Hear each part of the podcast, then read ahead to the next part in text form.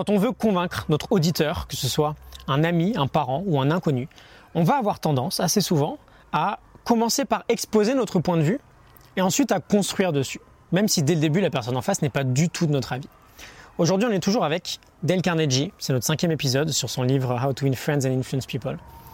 J'aimerais rapidement te partager une façon différente de faire, bien plus efficace, euh, la méthode de Socrate en fait. En général, quand on parle de méthode de Socrate, on pense à l'idée de poser des questions intelligentes, de sorte à ce que l'argumentaire finalement vienne de notre interlocuteur, à travers ses propres réponses, plutôt que de nous-mêmes. C'est très difficile de convaincre une personne, ça l'est beaucoup moins lorsque cette, personne pardon, arrive à se convaincre elle-même. Et donc c'est l'idée qu'on va voir assez rapidement aujourd'hui, en s'intéressant à l'influence d'un oui ou d'un non dans la construction d'un argumentaire. Quand on veut convaincre, c'est plutôt du bon sens, hein, faut éviter en tout début de conversation de soulever des questions sur lesquelles on ne s'entend pas vraiment. À l'inverse, c'est plus intelligent du coup de souligner des points d'accord pour montrer que, bah, in fine, on travaille tous les deux sur le même objectif. Et dans son livre L'art d'influencer la conduite humaine, le professeur Overstreet nous explique que une réponse négative, c'est un obstacle très difficile à surmonter. Et que quand on dit non, bah, notre orgueil va exiger de garder une attitude constante, d'être sur la défensive en fait, de continuer à dire non.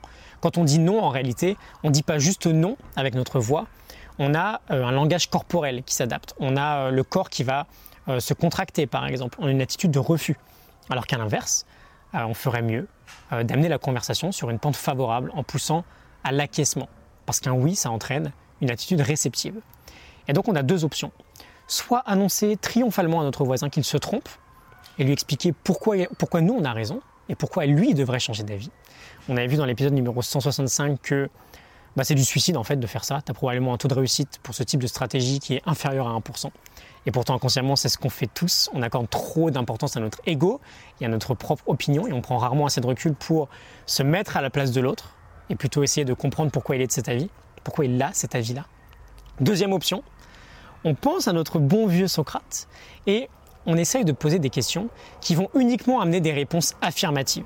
C'est ça la vraie méthode socratique finalement. On génère une série de questions qui vont entraîner des réponses affirmatives. On crée un momentum autour des oui que notre interlocuteur va prononcer.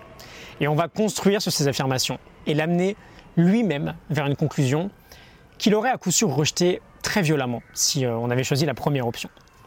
Voilà, dis-moi ce que tu en penses, on en discute juste en dessous. Je te retrouve dès demain pour un nouvel épisode. La Morning Note, tu peux la télécharger en description de ce livre. Salut